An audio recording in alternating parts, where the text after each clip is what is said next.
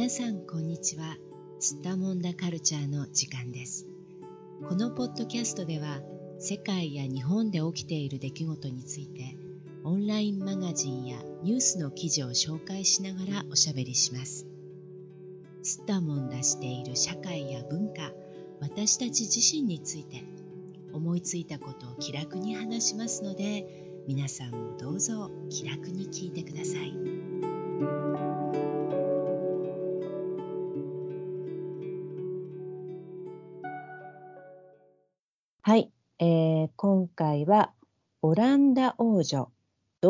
同性婚しても大位の必要なし首相が説明という記事を、えー、話題にしながらおしゃべりしていきたいと思います。それでは今日も東京の小雪さんどうぞよろしくお願いします。はい、お願いします。はい、この記事は BBC ニュースのものなんですけれども、まあ日本のメディアもね、はい、軽くあの本当に軽くでしたけどね、このことについて報道をしていたようでしたが、はい、まあ一様にこの、まあ、BBC のニュースをもとにしたのかなという程度の長さのね、うん、ものしか記事になっていませんでしたが、この記事について日本では何かあの、まあ、話し合いがなされたりとかこう議論されたりとかあるいはこの感想を話したりっていうようなことはありましたか？何か私の周りは、まあ、知る限りですけど、うん、ないです。うん、うん、どうしてでしょうね。これ結構びっくりするような記事だと思うんだけれども日本人にとってはね。うん。うん、でも全然話題にならないですか？うん。まあ私の知る限りっていうところですけど、うん、うん、見かけないですね。うん。はい。うん、そっか。うん、まあどうなんでしょうね。これ何が理由であまり関心がないっていうことだと思います。日本だとありえないからですよね。だそうか。そもそも同性婚が法制化されてないですので、うん、正式にね、法律上認められていないということですよね、うん、日本ではね。そう。はい。うん、なので、そんな状況なので、まさかその国国王とか王女とかそういう人たちがそんなことをね、するとかそういうことってもう全然思い浮かばないですよね。うん。日本だったら天皇陛下の娘さんがとかそういう話でしょこれ。もちろんそうですよね。王様の子供ですから。うん、そうですそうです。うん。それってもうありえない。で愛子さまの、結婚の話とかもなんかまあお年頃にもなってきたから出るけど大体はその、どんな男性と結婚するかとかそういう話にもう限定されてますね。うん、うん、うん、まあ当然のように男性と結婚するという前提のもとに話が進んでいて、で、うん、もっと言えば当然のように一番その、はい、まあ王位をね。継承していく。その王室をねまあこの先のまあ後継ぎを、うん、まあ後継者を見つけていかなければいけないっていう目的上まあ、子供を産むっていうこと子供を作る。しかもその、まあ、男性が王族の中の男性が、うん、あの王様になってでそれによって子供が生まれていかなければいけないっていうね。日本はまだそういう次元の議論ですからね。そうですね。だから結婚することありき。そもそも、うん、当たり前ね。まず結婚しないっていう選択はまずないと。うん、でさらに異性婚、うん、同性婚ではなく異性婚。うん、当然のね成り行きとして、まあ子供をね結局設けなければいけないという前提のもとにされているからね。そう、うん、そうなんです。なのでこういうお話を聞いても、うん、遠い国の出来事みたいな感じで、うん、そんなに関心もないし、うん、うん、っていうことなんじゃないかと思うんですけどね。うん、それでまあ特にワイドショーとかねニュースとかでも話題に上げられることはもうないと。うん。まあ、取り上げられたとしても、本当にあの短い時間に出来事として取り上げられる未来じゃないですかね。うん、それについてこう議論されたりとか、あこんな国もあるのに日本ではまだみたいな話にはならないっていうことなんですね。うん、ならないです。うん、そうか。まあ実はね、あのオランダという国は2001年に同性婚を認めていますので、世界でも一番最初なんですよね、はい、実はね。うん、うん、まあそういうお国柄ですから、まあもともとその人間の権利っていうことをね一番に考えているところがあるわけで、まあそういう考え方のもとに同性婚も認めるということになっていくわけなんですがただね、はい、そんなオランダであってもやっぱり当初はねあの王室の人たちに関してはやっぱり跡継ぎが必要だっていう理由、うん、というね理由でこれはあの、うん、除外されるんじゃないかっていうふうにやっぱり考えられてたらしいんですよ。はい。そう。だからまあその点においてはやっぱりその同じように王家をね引き継いでいく、うん、まあ、王様の一族であるからにはっていうところで、まあ、議論がなされていたようなんですが、でそれに対して今回このオランダのマルク・ルッテ首相が公式な発表としてですね、はい、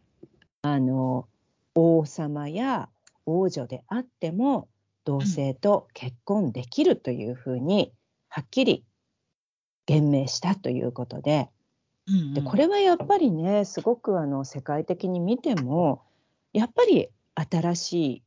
正式に認めたという点で非常に新しい出来事だったとやっぱり思うんですよね。うん、はい。うんつまりやっぱり一般の人たちに対するのと同じように王様であっても、うん、王女であってもまずは人間としての権利ですよね。うん、うんまあ好きな人と、まあ、結婚する権利があるということを認めた。でこれが後継ぎ云々っていうねことよりも大事だという重要だということに位置づけたってことですよね。うん、ねでそれも、うん、あの国の政治の、まあ、トップですよね首相だから、うん、その人があの、まあ、自分の見解としてだと思うけど言ったっていうのはすごい、ね、革新的なことなんでしょうね。うんまあもうここまであの言明する段階に来るまでにすでに議論はされてたと思うんですよおそらくね。うんうんうん、だからまあおそらくこれは本当に正式な発表だと思っていいんじゃないのかなと思うのでまあ、うん、彼女はねこのまあ王女様ねアマリアさんアマリア王女は、はいうん、もうすぐ18歳になられるということで。であの、うん、これから大学に進学されたりするわけなんですがで、はい、あくまでも今そのアマリア王女が同性のパートナーがいるからとかねあの、うん、何か可能性があるからこういう議論をしているっていうわけではなくてあくまでも法律上のね、うん、あの権利まあアマリア王女の権利として、まあ、同性婚も認めるっていうことを話している。つまりその理論上のね可能性について今の状況について、これはあり得ることなんだってことを、まあ、明言したんですね。うん、うん。だからまあそういう点でもねその早いですよね。何かが、ね、あのうん、起こってからっていうんじゃなくてまず権利としてどうなのか。王室の人たちのあの結婚の権利としてねどういうことが、まあ、権利として認められうるのかっていうことを最初にきちんともう考えるっていうね、うん、うん、前もってね、うん、何かが起こった時に慌てるんじゃなくてっていうことですよね。うん。まあ、可能性としては本当にありますよね。あの、うん、何でしたっけ？AB 型の血液型の人の割合と同じぐらい、はあ、性的なそういうマイノリティの方っているっていうふうに聞きましたけどね。うん、もうね、そうなるとマイノリティっていう言い方自体ね、もう古くなりつつあるのかっていう気ももうしますよね、そろそろ、ね、いや私そう私、AB 型なんですよね。だからそう、ね,、考えると、もう血液型マイノリティなんですよね。今の言い方するとね。だから、確かに本当にマイノリティって言葉もどうなんだろうねって感じですよね。はい、もう世界的にはね、そろそろあの、そういうことに関してマイノリティっていう表現はもう合わないんじゃないかっていうね、ね動きになってくるんじゃないかと思いますが、これから先。うんただね、そう考えたら、うん、本当にいらっしゃる、ね、今今もいるいらっしゃるかもしれないし、今後もね、その王室の中にいらっしゃるようになる、うん、ね、可能性は十分にありますよね。うん、はい、もちろんそうだと思います。はい、そして、これは結局あの、まあ、国籍の問題とかねあの人種の問題とかとは全く何の関係もないことですから当然その、日本でも起こりうるはずなんですよね。そうです。うん、そうだと思います。ね。うん。だからそういうことに関して、うん、まあこれから先ねもう少し目を向けていってくれればいいんだけど残念ながら今のこの日本のね議論のされ方を見るととにかく後継ぎ問題でしょ？今の段階ではね。まあね、皇室の話だとそこはどうしても出てきますよね。うん、ね、まあだからちょっと道のりはねまだまだ険しいのかなという気がしますが、はい、まあ、ぜひね今後考えてほしいですねこういう点についてもね。うん、うん、ね。本当にそう思います。はい、はい、うん、でまああのー、まあこの同性婚についてね議論される時に非常によく上がってくる、うん、まあその反対する方たちの意見の中で非常にあの大きな位置を占めているものがその子供を残さずにいるということ、はい、子供を残さないということに対する批判なんですよね。はい、うん、でこれはあのまあ、実は同性婚の方だけに限らずもちろんその普通に結婚していらっしゃる方、うん、あるいは結婚っていう選択を人生でされなかった方たちについても言えることだと思うんですが、うん、子供を残さずに死んでいくっていうことに対して、はい、果たして私たちは罪悪感をね抱く必要があるのかっていう問題が一つね、うん、あると思うんですが、はい、あのこのことについて例えばプレジデントオンラインで、えー、ブロガーの方でね、文子文夫さんという方が、子を残さずに死んでいく人生は無意味なのかというタイトルで、ご自分の意見を書いているものがあるんですが、うん、まあ、この方は自分もね、子供を持っていないということで、でこの先も子供を設けることが自分にはおそらくないだろうっていうことで、でじゃあ自分の人生に意味はないのかっていうことを自分なりに考えて、いやそうではないと思うということをね書かれているんですが、はい、この記事は読まれてどう思いましたか？私もあの子供がいなくって、うん、この先も持たないと思うんです。うん、はい。なので、まあ、このことについては結構考えるテーマではあるんですよね。うんうん、自分と子供とかいうあの、うん、ことについては。で、まあ、無意味なのかっていう話を、あのー、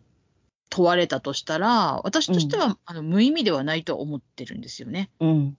うん、子供っていうものは、まあ、自分が残す、まあ、遺伝子も含めて残すものの一つだと思うけど、それ以外のものも残すことはできるし、残していくべきだと思うし、なので、うんうん、はい、別に子供がいないからといって、あの無意味にはならないんじゃないかなっていうふうに思ってるんですよね。うんうんうん。うんうん、そうですよね。で、まあ、あのー、この彼のね、ブログの中で、一つ言っていることで、残すっていうことよりも置いていくっていう意識っていうことをね、一つ言っているんですが、うん、まあ、うん、どんなものであれですよ。まあ、子供以外のもの、まあ、何か自分の人生で成し遂げたものとかねそういうものでもその、うん、残すっていう感覚ではなくまあ現実的に置いていくっていうことになるっていうね、うん、うん、このように置いて、まあ、自分が去るっていうことですから、置いていくっていう認識の方が合ってるんじゃないかっていうことを書いてますが、はいはい、これはどう思いますか、ゆきこさん。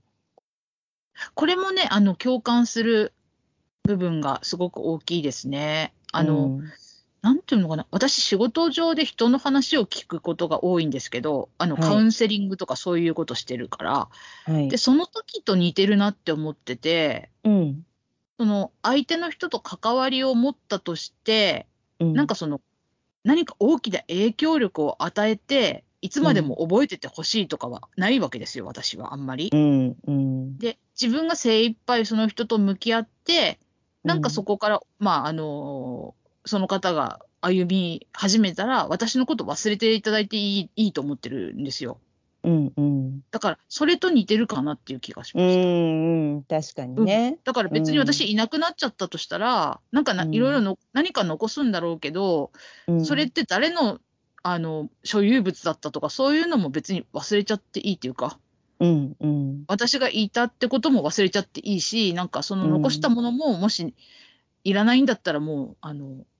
なんなんだろう、認識されなくても別にいいし、みたいな、うんうん、うん、そういうようなイメージなんですよね。うんう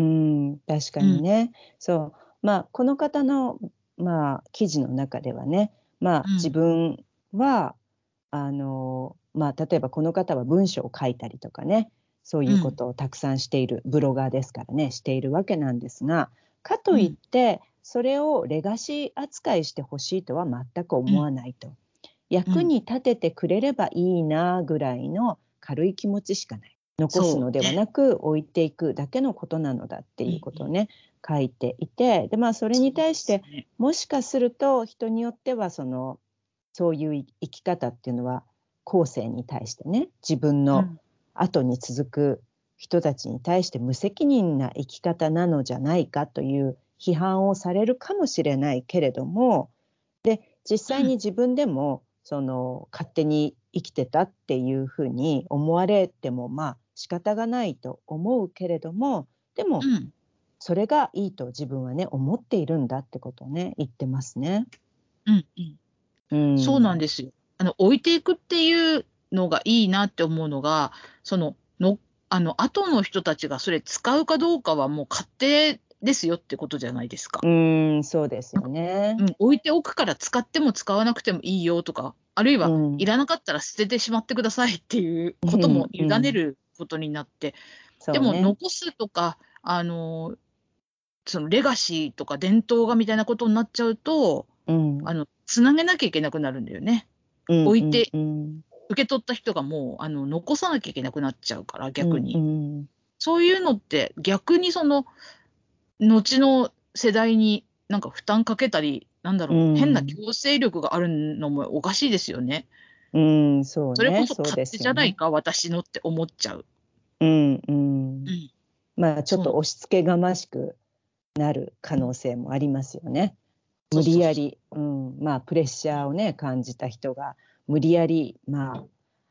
これせっかく残してくれたから使わなければいけないとかね、うん、せっかくこうしてくれたんだからこれを活用せねばならないってなると引き継がねばならないとなると、また不自由が出てくる可能性がありますからね。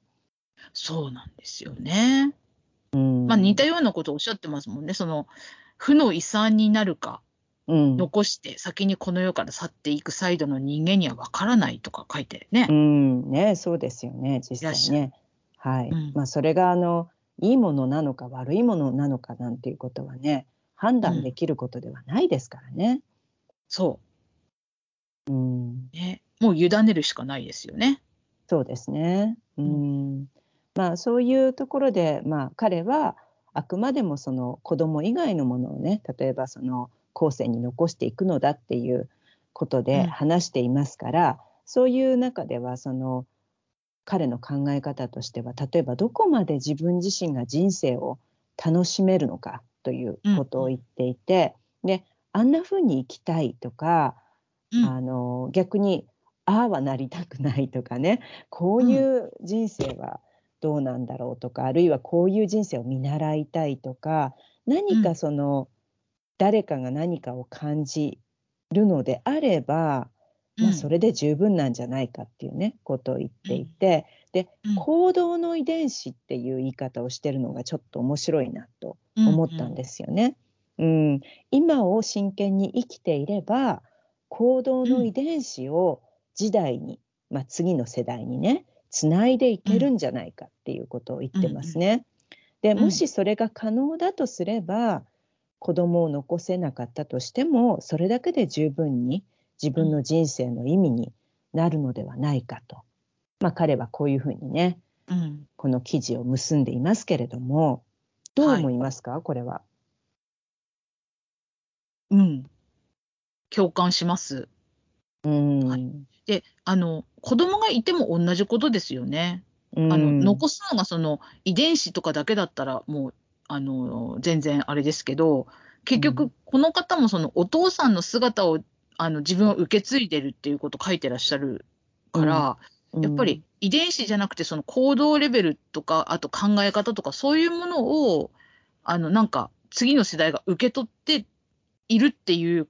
ことじゃないですか？そうですよね。行動の遺伝子でね。だからそういう意味で子供がいてもいなくてもそれってできることだよなって思うんですよね。そうなんですよね。で、そういう考え方をしていくとね、結局、うん、その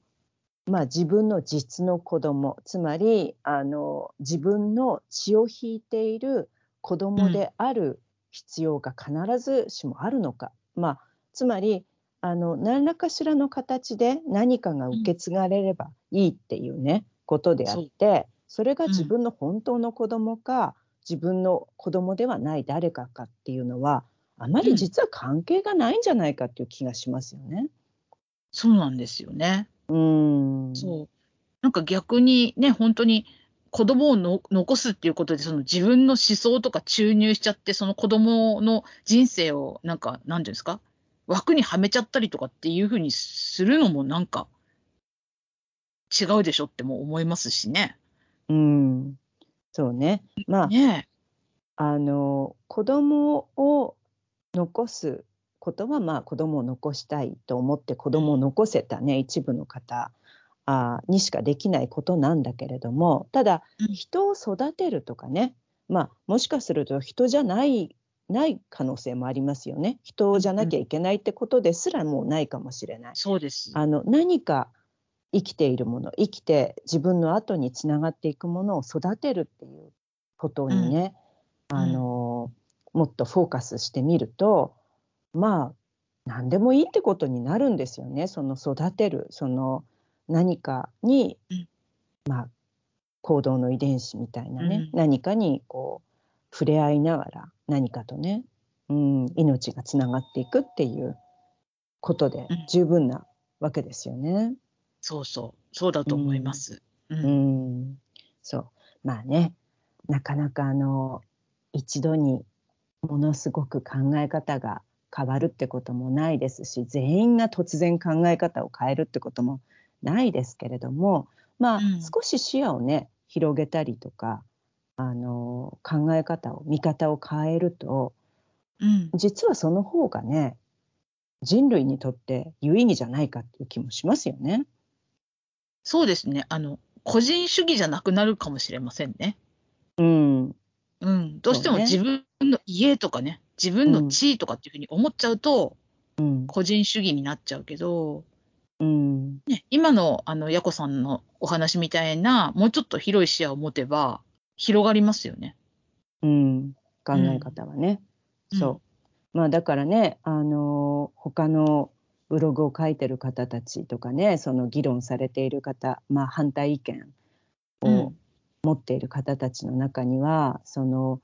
自分の子供を残さないっていうことは利己的であってねわがままだみたいなね、うん、ことを言ってる方もいますけど実はその方は結局自分の家族とかね自分の血を引いている人たちのことを、まあ、考えていて、まあ、縛られているわけですよねそういう考え方にね。だから実はその方があの非常に利己的だとも言えなくもないね考えようによってはね。うん、そうなんです。あと、うん、あの子供があの国を作っていくみたいな考え方があるから、うん、子供じゃなきゃその次世代の国と国づくりができないと思っているっていう可能性もあるんですよね。だから国を思う気持ちもあるんだろうけど、うん、でも別に子供じゃなくてもね、うん、育てる育てていくものはいろいろあるわけだからさまざま育てて次、うんうん、あの国を作っていけばいいじゃないかと私は思うんだけども、うんうん、そこの考え方の違いもあるかもしれません。ね、うん、確かにね。はい。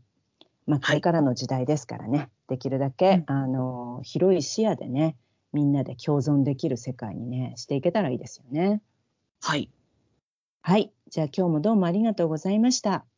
はい。ありがとうございました。世界のどこかで聞いてくださった皆さん、ありがとうございました。それではまた。